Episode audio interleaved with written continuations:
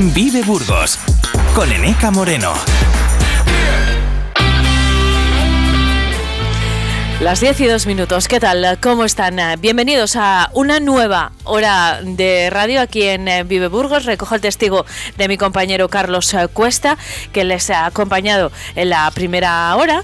Lo volverá a hacer eh, mañana, que estamos terminando el año como debe ser, acompañándoles a todos ustedes. Y de fin de año, por cierto, vamos a hablar. ¿Han pensado qué menú van a preparar en Nochevieja y el día de Año Nuevo? ¿Están hartos de comer siempre lo mismo? ¿Quieren un asesoramiento profesional pero accesible a cualquier cocina? Pues eso es lo que nos va a ocupar en eh, nuestra primera conversación de esta hora. Vamos a saludar al director de la Escuela de Hostelería de la Flora en eh, la capital para que nos dé una idea de menú de Nochevieja, otra de Año Nuevo, que sea le hemos pedido a Oscar que sea original y que tenga algún elemento novedoso, pero que se apta también pues no para chefs profesionales, ¿no les parece? Bueno, pues de eso vamos a hablar y nos asomaremos también al mercado para ver eh, cómo están eh, los eh, precios, las ventas estos días. Ya saben que, sufren algunos cambios, hay alimentos que no hay. me han contado, mi compañera Nole Ordóñez, que ha estado preguntando a, bueno, a, algunos fruteros, carniceros, a profesionales de la alimentación, que las uvas están muy caras, lo vamos a comprobar. Y sin uvas no hay fin de año, ¿eh? Así que este va a ser nuestro tema de portada. Pero además, ya saben que la música juega un papel eh, importantísimo en esta emisora y en este programa. Y hoy tenemos doble ración.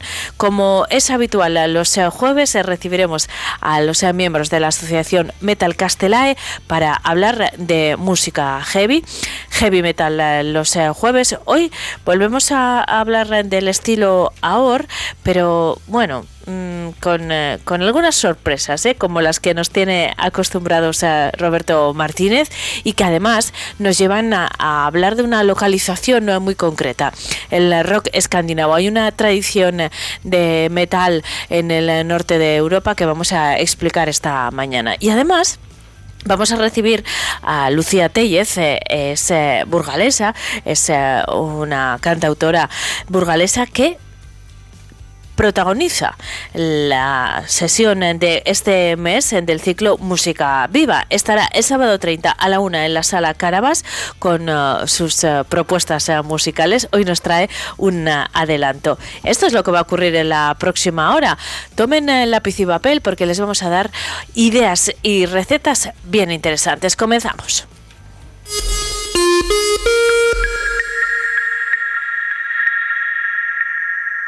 La red de cámaras de comercio seguirá a tu lado para impulsar tus competencias profesionales, completar tu itinerario formativo y conseguirte un empleo a través de los programas PICE, 45 Plus y España Emprende. Acude a tu cámara de comercio. Trabajamos en red, construimos comunidad. Es un mensaje del Consejo de Cámaras de Comercio del Servicio Público de Empleo de la Junta de Castilla y León. Polígono Industrial Burgos Este, origen de la industria burgalesa, es un espacio que comparten 18.000 trabajadores de más de 1.500 empresas, referencia en producción industrial y con gran variedad de servicios como supermercados, instalaciones deportivas, espacios verdes y restauración. Polígono Industrial Burgos Este, el polígono que cambió el destino de Burgos. Patrocinan Ayuntamiento de Burgos y Asociación del Polígono Burgos Este.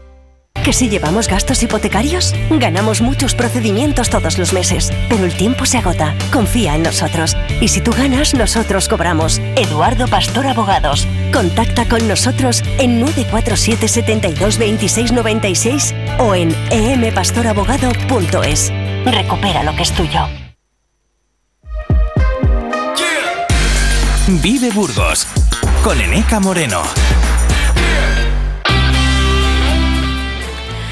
No pueden verme, pero les aseguro que estoy con eh, el blog de notas ha preparado y el boli también. Mi compañero Carlos Cuesta, que me acompaña en el estudio de Vive Radio, es eh, testigo para anotar al detalle todo lo que nos va a contar en los próximos minutos Óscar Carbonel, que es el director de la Escuela de Hostelería de la Flora en la capital. Óscar, buenos días.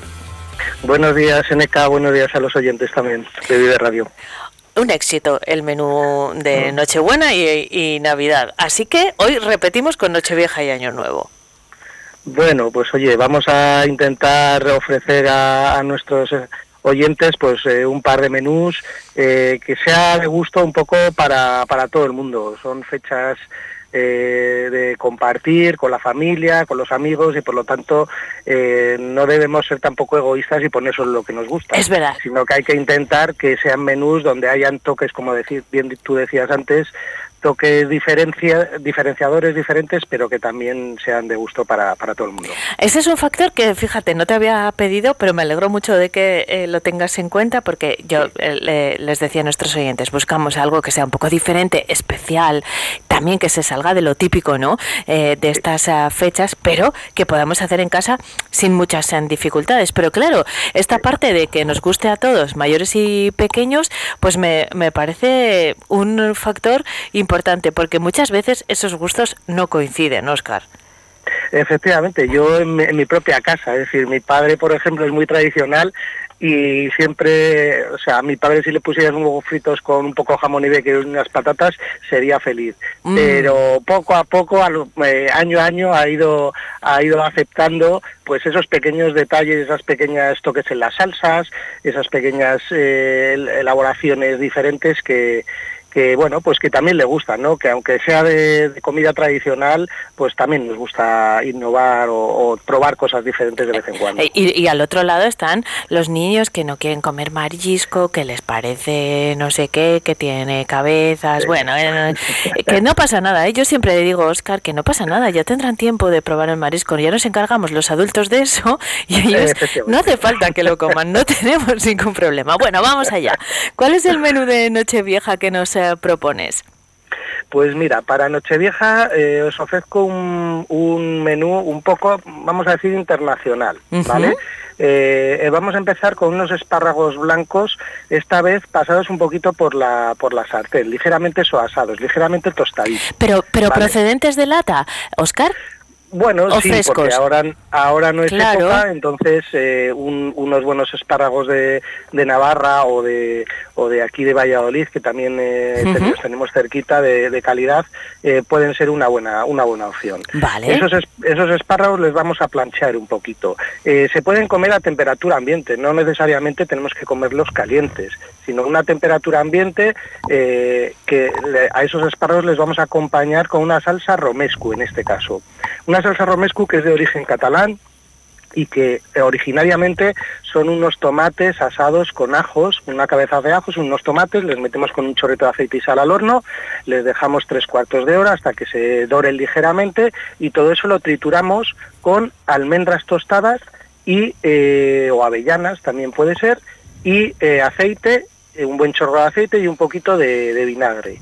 ¿Vale? Y es una salsa espectacular. Con los espárragos además eh, le va muy bien. Tradicionalmente se comen con los calzots, ¿vale? Como no es época tampoco, pues eh, lo hemos sustituido por estos espárragos. Y sustituimos la tradicional mayonesa de los espárragos, ¿no? Por una salsa distinta. Muy Efectivamente. Yo en mi casa cuando no tengo mucho tiempo, en vez de asar esos tomates, los sustituyo también por una conserva, un bote de, de pimientos de piquillo. Les salteo con un poquito de ajo y les trituro. Y también está espectacular esa salsa romescu de pimientos. ¿vale? Estupendo. Y además esto, Oscar, de, de cara a la, a la intendencia, eh, bueno, es muy sencillo y la salsa la podemos hacer por la mañana, ¿no?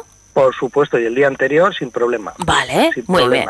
Y los espárragos se pueden dejar marcados en la sartén incluso una hora antes, les dejas tapaditos en, encima de la encimera y no es un producto ni que se vaya a poner malo y como hemos dicho que se van a consumir a temperatura ambiente, perfectamente se pueden tener preparados con antelación. Estupendo. Bueno, pues esto va a ser nuestro entrante. Sí, sí, dime.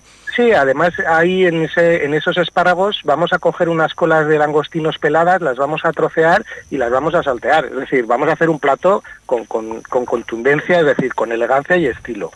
¿Vale? Y lo podemos decorar pues con dos o tres brotecitos o una hojita de perejil o si tenemos un poco de eneldo, perfectamente nos quedaría un plato de restaurante. Y muy fresco además me gusta, ¿eh? Porque no, no va a ser nada pesado que venimos ya de, de Nochebuena y Navidad y hay que, hay que aligerar. Me gusta esta propuesta, me la apunto. Este va a ser nuestro entrante. ¿Por dónde continuamos? Pues mira, vamos a continuar con un bacalao confitado. Un bacalao que puede ser fresco o incluso si no conseguimos un bacalao fresco puede ser congelado. eh, evidentemente lo descongelamos y con unos ajos lo confitamos en, en, aceite a fuego lento. También es un plato que se puede dejar preparado con antelación y luego a la hora de, de la cena, pues darle un pequeño calentón en el mismo aceite o en el propio horno y, estaría perfectamente... Perfectamente elaborado, porque el bacalao al final, como no le vamos a dejar muy muy hecho, pues es un, es un plato que es un producto que no se, que no se pasa eh, con esta técnica, ¿vale? Con la técnica del confitado, que es cubrirlo con aceite y a fuego lento a 80, 90 grados, dejarlo que se haga pues 15 minutos así, estaría el bacalao perfectamente, perfectamente hecho. Con ese aceite y unas patatas, un puré de patata que hagamos, unas patatas que hayamos cocido, lo trituramos, trituramos esas patatas o con el pasapuré, si nos gusta una textura más, eh, más, más granulosa, eh, lo ligamos con ese, con parte de ese aceite, ¿vale? De ese aceite de, de, del bacalao que nos va a permitir aportar un sabor extra. Y aquí damos el toque diferenciador, es que vamos a hacer una emulsión de moluscos escabechados con toque de hinojo. Bueno, ¿cómo se hace? Esto, claro, es que me ha sonado porque yo te digo que eso lo tenemos que hacer todos en casa. ¿Cómo es que es eso? Bueno, pues podríamos hacerlo de dos maneras. Podríamos hacerlo bien con unos, con unos mejillones eh, escabechados, con un poquito de, cebollita, un poquito de ajo, un poquito de pimentón y abrirlos eh, al vapor, vamos, al vapor con este, con este pequeño sofritillo y un poquito de aceite y de vinagre, ¿vale? Y con unas eh, semillas de hinojo, o bien tenemos el, truco o la elaboración un poco eh, eh, sustitutiva, que es hacerlo con escabeches, eh, con una latita de escabeches, ¿vale? Esa lata de escabeches entera, quitamos las barbas que pudieran tener los mejillones y la trituramos añadiendo un poquito de aceite lo que vamos a obtener es un jugo muy cremoso, emulsionado, es decir, espesa, ligeramente espesado, y le vamos a poner en el, en el fondo del plato. Sobre ese fondo de plato, sobre esa salsa, ponemos un poquito el puré y el bacalao. Un momento, Oscar, un momento.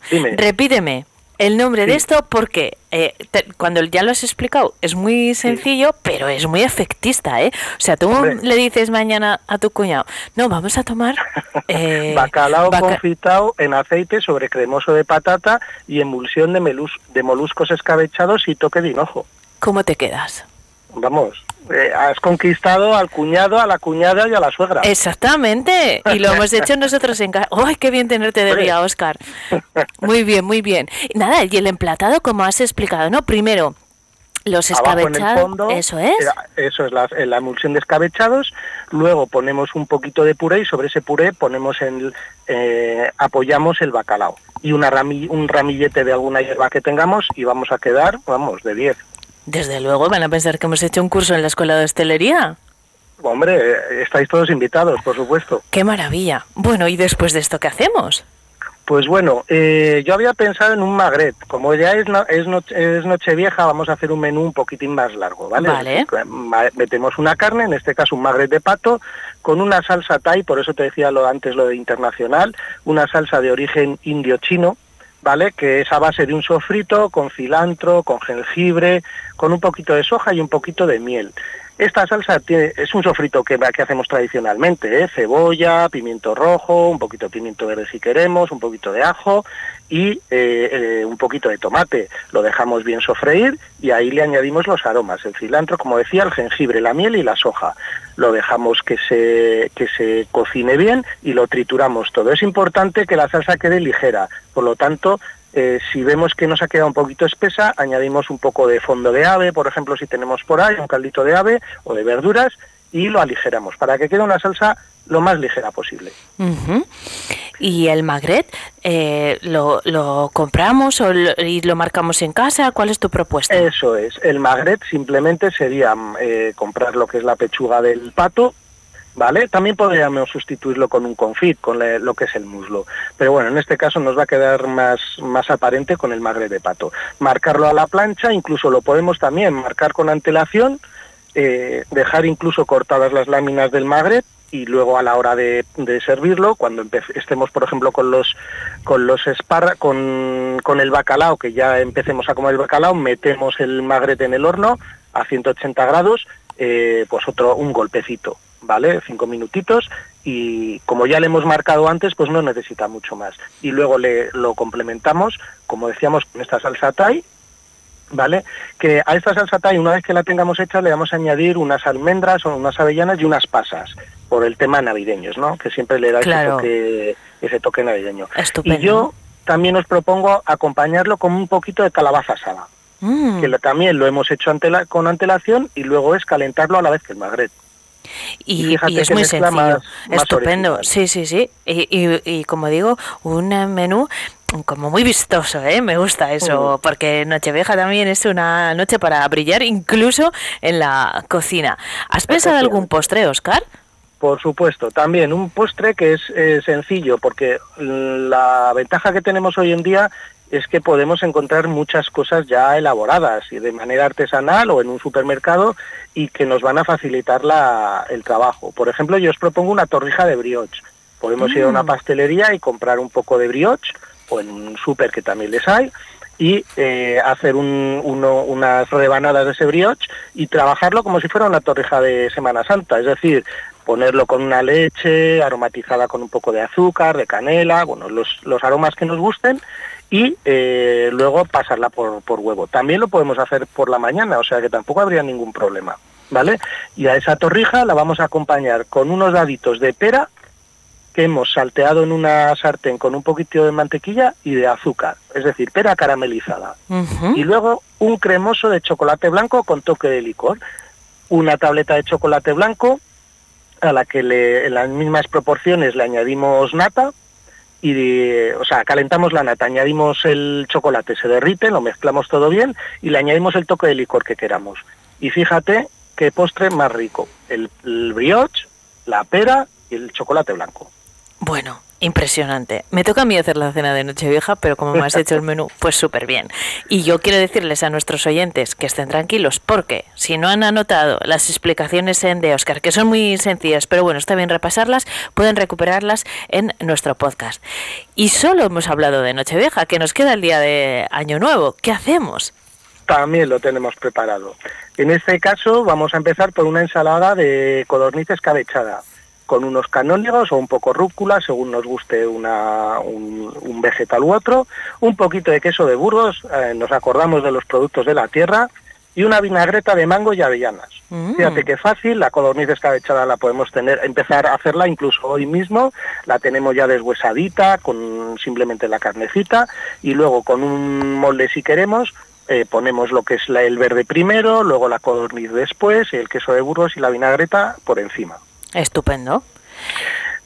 Esto es muy fresco y muy mm, especial también, ¿no? Con el toque de Sí. la codorniz, bueno, esa vinagreta especial. Vale, este es el entrante. Seguimos adelante, Oscar. Que haga un poco el contraste con los excesos que pudiera haber de la noche vieja. Claro. se alarga la noche, pues bueno, empezar con una ensalada siempre es bueno. Eso es, desde luego. Luego pasamos con unas alcachofas. En este caso las alcachofas eh, las vamos a hacer eh, salteadas y las vamos a acompañar con una salsa de curry. Una salsa de curry que la vamos a hacer a partir de cebolla bien pochadita, ¿vale? Con un poquito, si queremos una puntita de un poquitín de ajo también se puede añadir. Y luego le vamos a añadir un poco de plátano, de manzana e incluso de la grasa del jamón ibérico que también vamos a poner en el plato.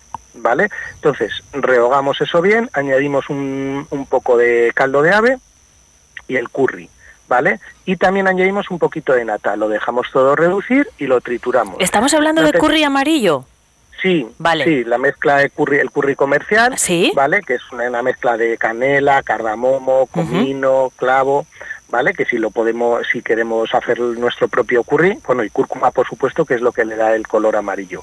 Eh, podríamos hacerla nuestra mezcla específica y si no, pues el curry comercial que llama. Vale, vale. Y es una salsa muy muy sencilla, pero muy muy rica. Vale. Y a esto también le vamos a añadir un huevito escalfado.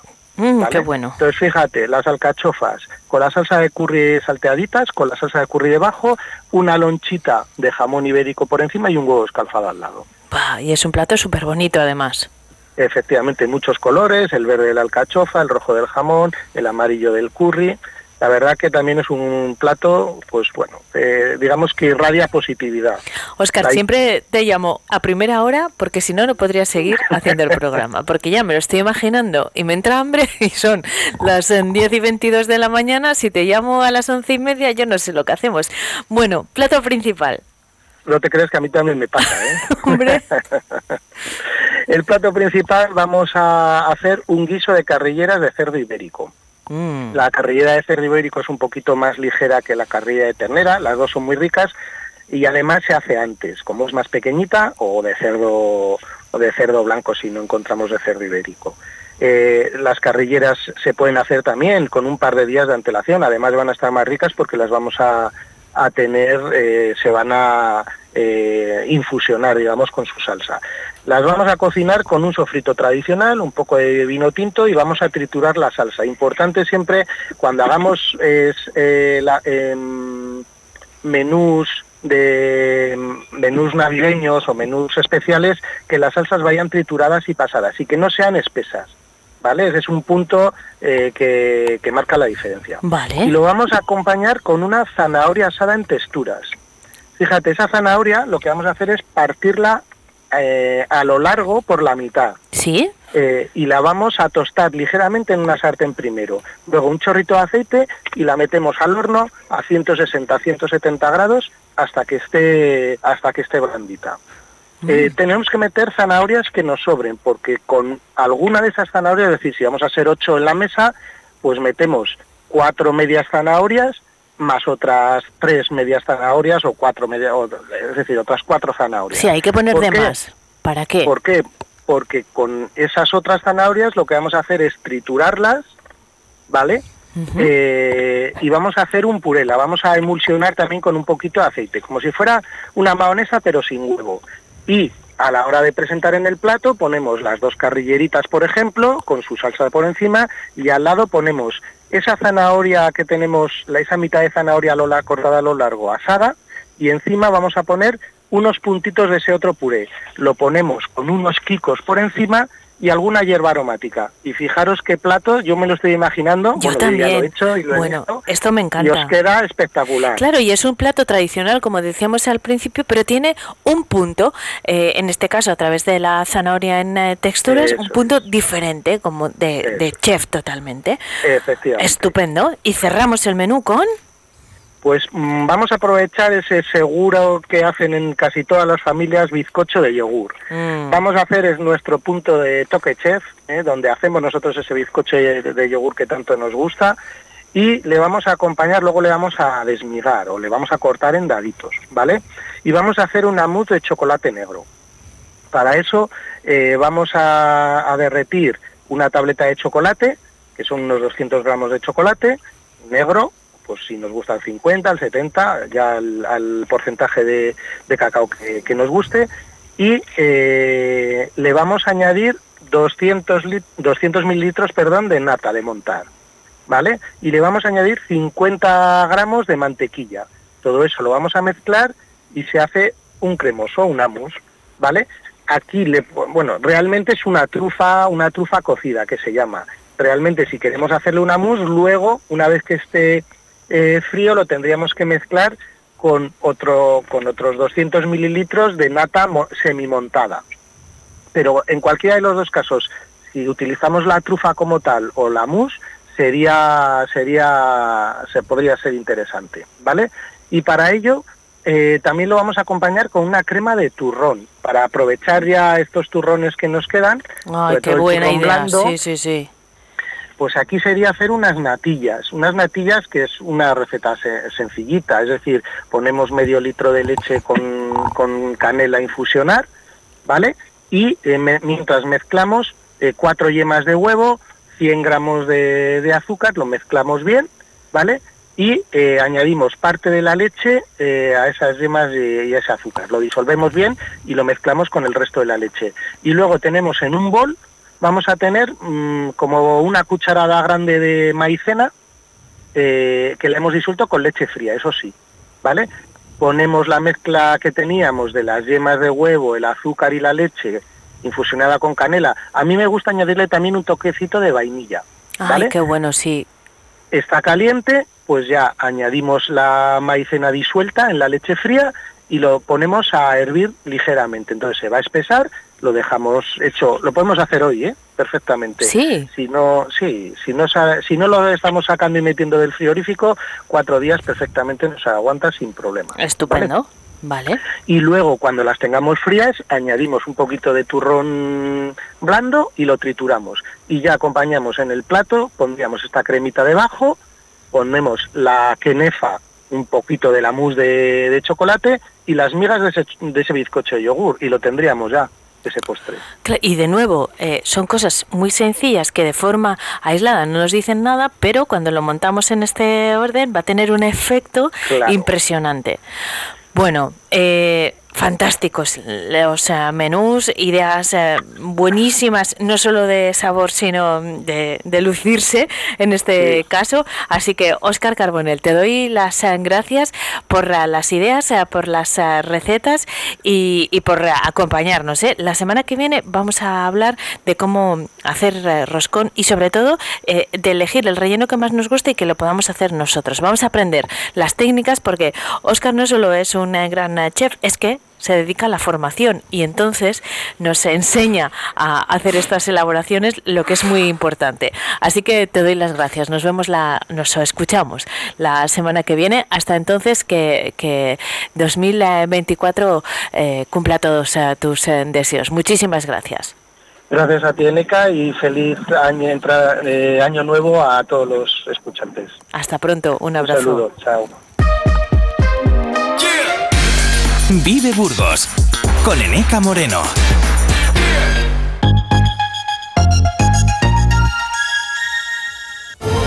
En Burgos, el arte tiene nombre propio. Artemisa, un espacio dedicado a la exposición y venta de reproducciones artísticas de la máxima calidad. Obras de pintura, escultura y fotografía de los artistas más reconocidos. Joyería antigua, medieval y clásica. Amante del arte, amante de lo exclusivo. Regala arte. Visita nuestro espacio. Visita Artemisa calle Villarcayo 6, de martes a sábado en horario de 12 a 14 horas y de 19 a 21 horas. Artemisa. Después de un largo paseo, sacas de la mochila una botella de agua. Bebes el último trago y guardas la botella de plástico para después depositarla en el contenedor amarillo para que se convierta en la mochila de alguien, que después... En la economía circular, cuando reciclas, los envases de plástico se convierten en nuevos recursos. Recicla más, mejor, siempre. Ayuntamiento de Burgos y Ecoembes. El Ayuntamiento de Montorio desea a todos sus vecinos y amigos unas felices fiestas navideñas, llenas de paz y alegría, y un próspero año nuevo lleno de buenos deseos y grandes ilusiones. Brindemos juntos, Ayuntamiento de Montorio. Vive Radio. Esto es Vive Radio.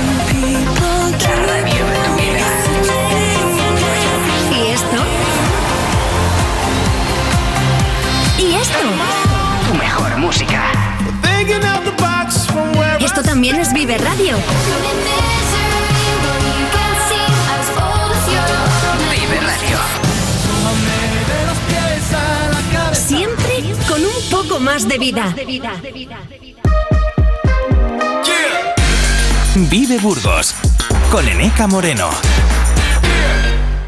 Vive la música con Vive Radio Burgos.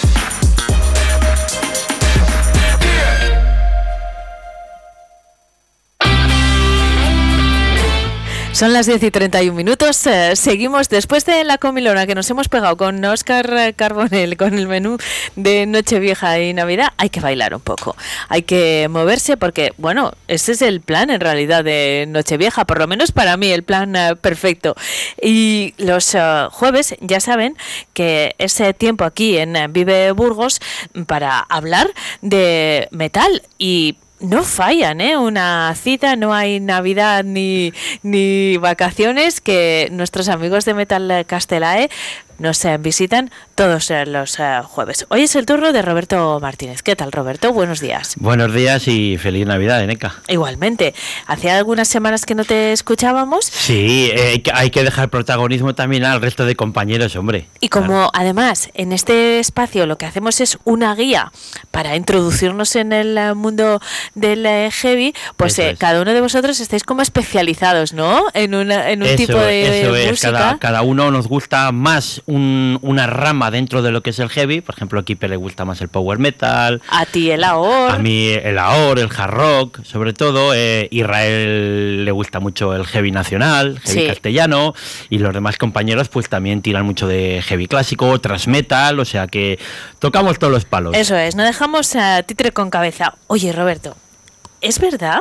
Igual es también es un poco eh, tópico, quiero que me lo aclares, porque por ejemplo, las últimas semanas con Keeper hemos escuchado propuestas italianas, eh, griegas, eh, pero tendemos a relacionar el heavy metal con el norte de Europa, eh, Alemania particularmente, pero también eh, países escandinavos, que es de los que vamos a hablar hoy, ¿no? Sí, hoy traigo eh, dentro de lo que es el AOR, pues bandas escandinavas, escandinavas que salieron a raíz del éxito en Estados Unidos de las bandas americanas, ya hablamos de los comienzos, el momento explosivo con introducciones en bandas sonoras a mediados de los 80 y a mediados de los 80 es cuando empiezan a surgir estas bandas escandinavas con un sonido muy melódico pero con algo diferencial del americano.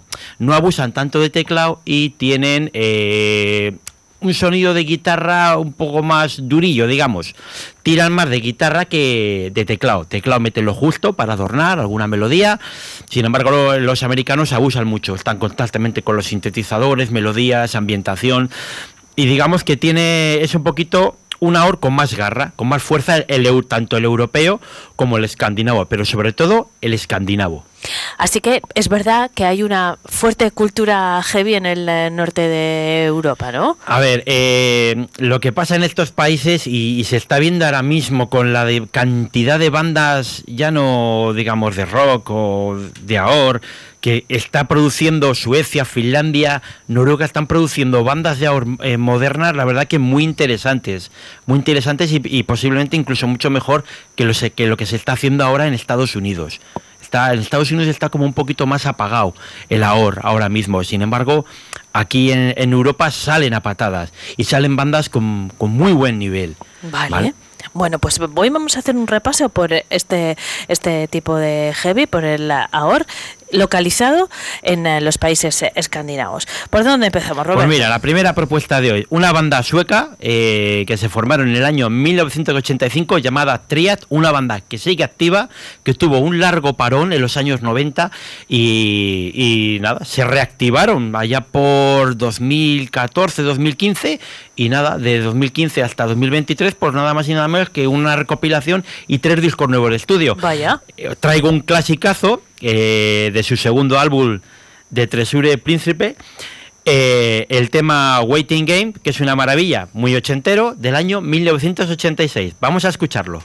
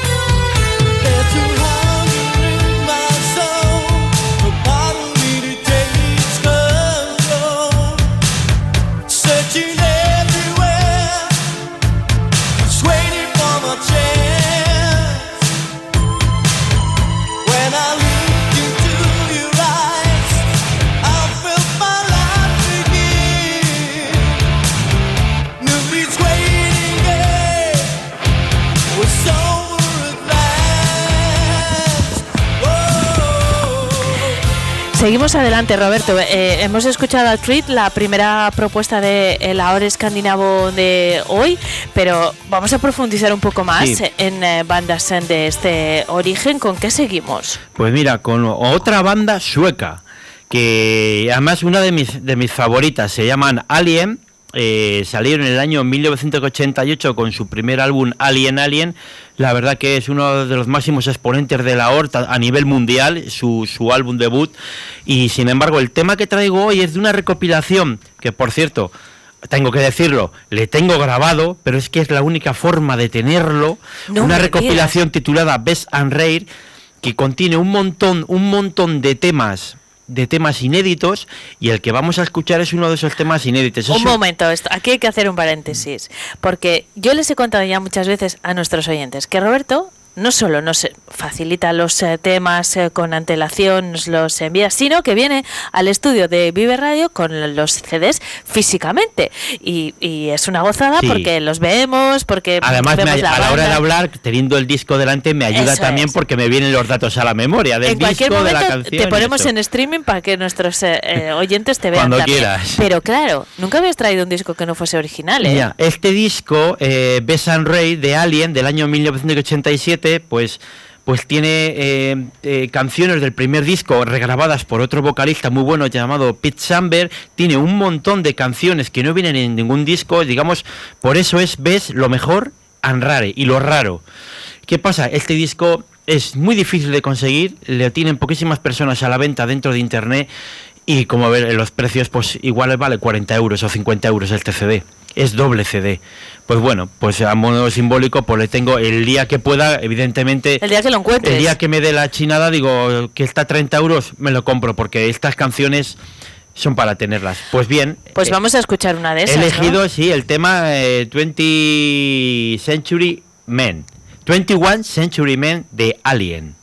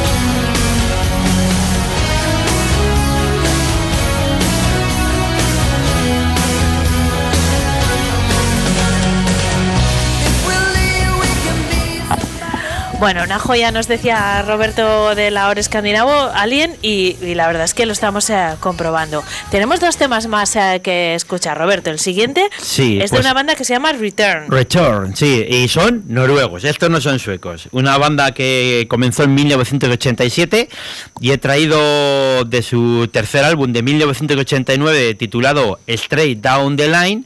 Eh, el tema mm, Forever You and Me, un tema muy chulo.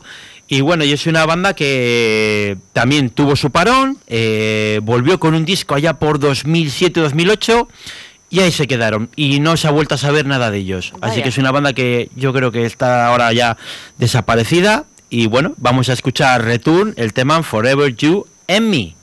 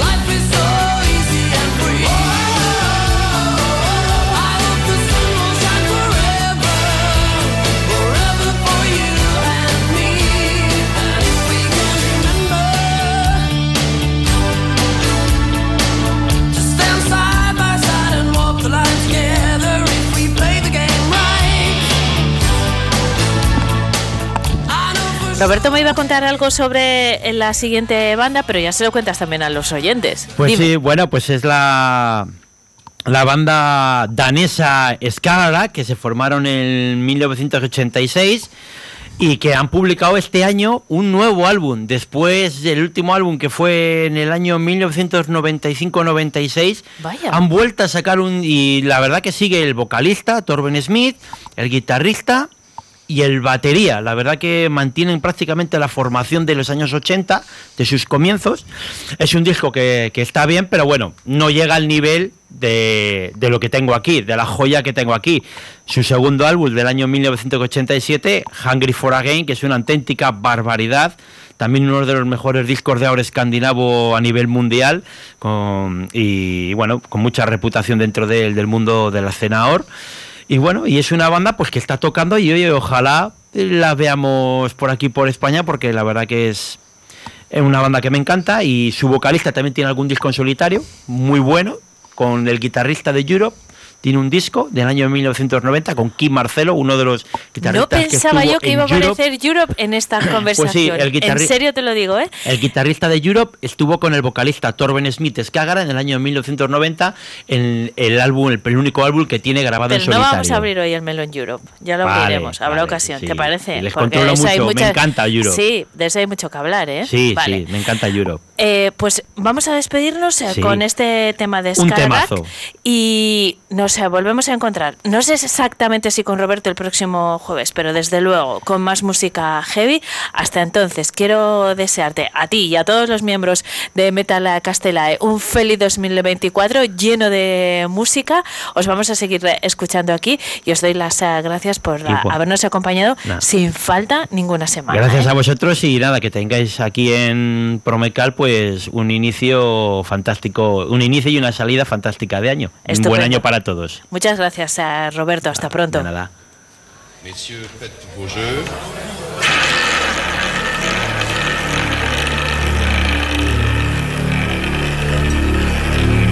Rien ne va plus.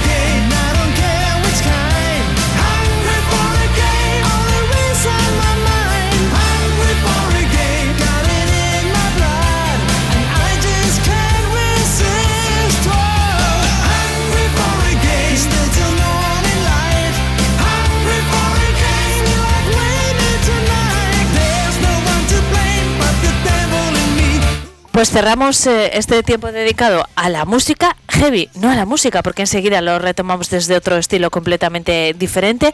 Antes, como tenemos pendiente hacer la compra de los menús que nos ha propuesto Oscar Carbonel, ¿les parece si nos damos una vuelta por el mercado a ver cómo están eh, las cosas? Lo ha hecho ya mi compañera Noelia Ordóñez y esto es lo que se ha encontrado en cuanto a ventas y precios. Estamos con Sole de Frutas García. Sole, ¿cómo va la temporada de uvas? Subida de precios, se acerca la Navidad. Bueno, pues sí, es verdad que este año las uvas están escasas y la uva Ledo, que es la que se vende en Nochevieja, pues va a estar un poco cara por escasez. Pero claro, es que es como un alimento que no puede faltar, ¿no? En ninguna casa. pero solo la tierra da lo que da y este año ha sido un poquito más escasa la cosecha. Quiero decir que los burgaleses compran igualmente, aunque el precio esté más elevado. Se supone que sí, porque todavía no han empezado, la noche vieja todavía no ha llegado. Pero sí, alrededor de los cinco y pico van a estar el kilo.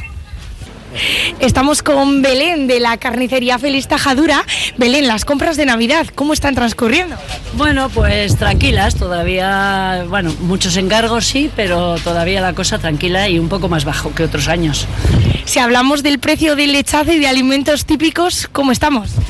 Pues parecido, o sea, no ha cambiado, llevamos como un mes más o menos el mismo precio, no ha subido de cara a Navidad. Eh, por ejemplo, igual el solomillo sí que está un poco más caro, pero vamos, el, el lechazo se mantiene. Se mantiene. La gente, ¿notáis que los burgaleses eh, miran la cartera a la hora de comprar? Sí, sí, sí. Sí se mira la cartera, sí. Ahí están cambiando los menús también. ¿A qué se está derivando? Pues mira, están derivando a carrilleras, a otras cosas. Sí, sí, a carrilleras, rabos, bueno, otras cosas. Nos encontrábamos burgaleses que nos decían que a pesar de la subida del lechazo no falta nunca en su mesa. Hay también esos, ¿no? Los Hombre, sí, sí, por supuesto. Esos son los que no fallan nunca, eso sí. Oye, una vez al año. ¿Podrán seguir subiendo o se mantendrán los precios? Yo pienso que se mantendrán, ¿eh? eh yo creo que, pero vamos, tampoco eh, no es una cosa que te pueda garantizar, porque de hoy a mañana te cambia el mercado y vas a buscarlos y te dicen que son dos euros más y los tienes que pagar.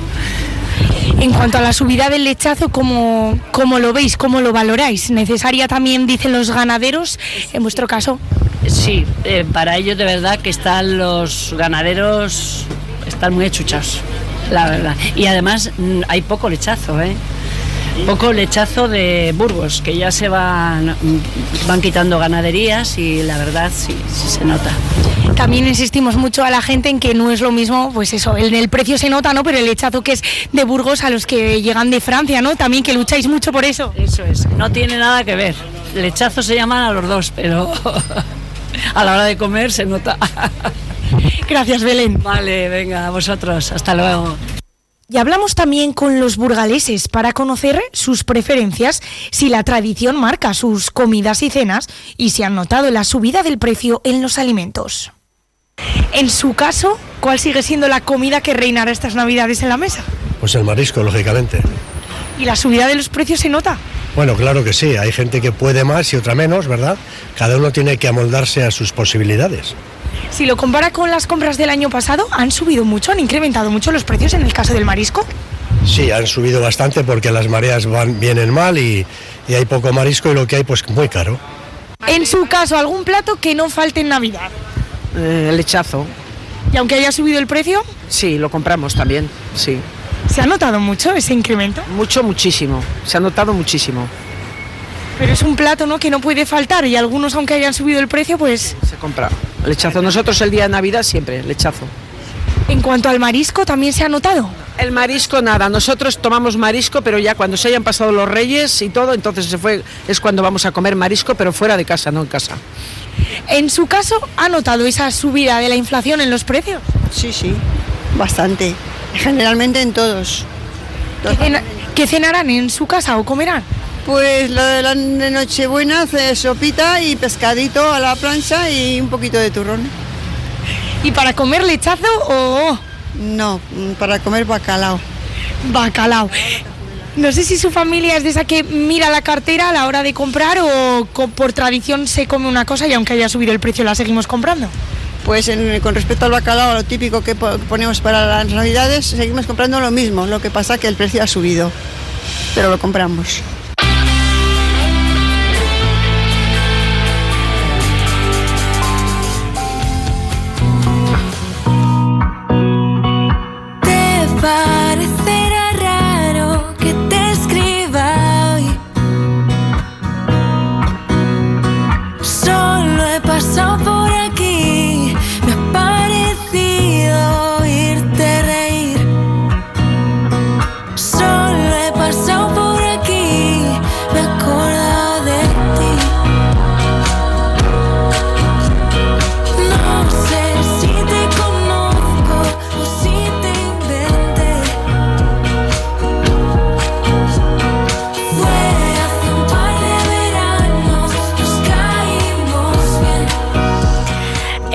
Voz eh, que están eh, escuchando pertenece a Lucía Tellez, es una cantautora burgalesa que está a punto de grabar eh, su primer EP e y que además está aquí en el estudio de Vive Burgos. Lucía, ¿qué tal? Buenos días. Hola, muy buenos días.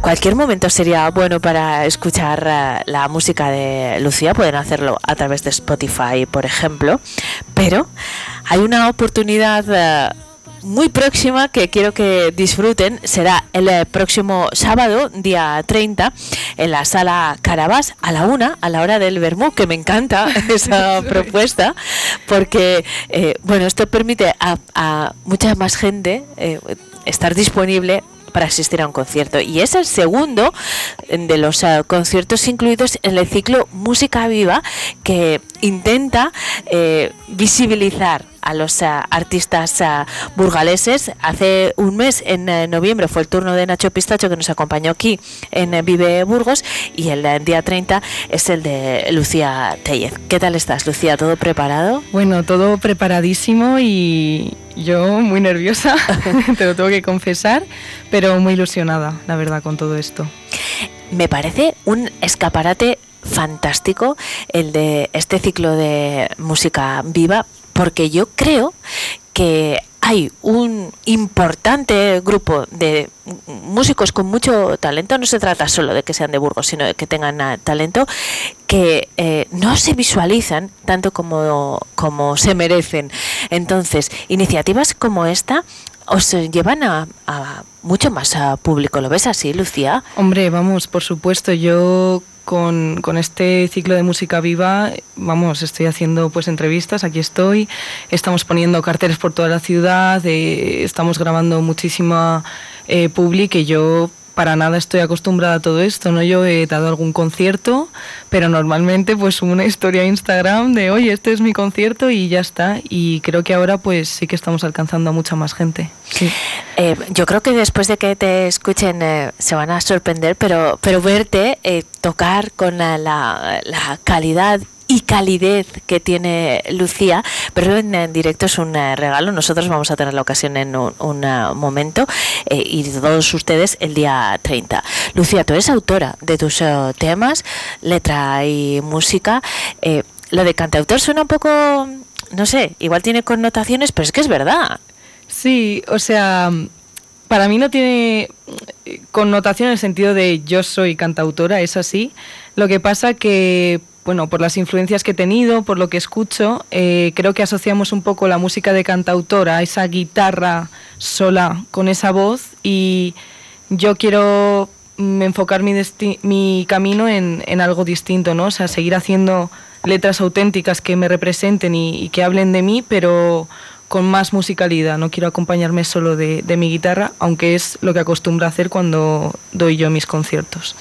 Claro, bueno, pero esto también te permite ser muy independiente, ¿no? Y tú, aquí mismo Lucia ha llegado con la guitarra, puede tocar donde y cuando quiera y, ser muy independiente, aunque el proyecto va a crecer en eh, un unas semanas, meses, eh, tendremos en las manos tu primer EP, Mar Adentro. Te espero entonces, eh, Lucía, para que nos lo cuentes, ¿te parece? Tú manténnos informados y de momento eh, te vamos a escuchar. Nos vamos a despedir con un tema tuyo. No les podemos dejar en mejores manos, ¿eh? No me digan, pero esto es solo un anticipo del concierto del día 30 a la una en la sala Carabás, dentro del ciclo Música Viva. Eh, enseguida tendremos el disco de Lucía, pero que esto sirva como anticipo que nos vas a tocar, Lucía. Pues os voy a tocar a otra cosa, que es eh, la primera canción que ha salido de, de, este nuevo EP que tengo entre manos. Estupendo, pues muchísimas gracias, Lucía. Adelante. A vosotros.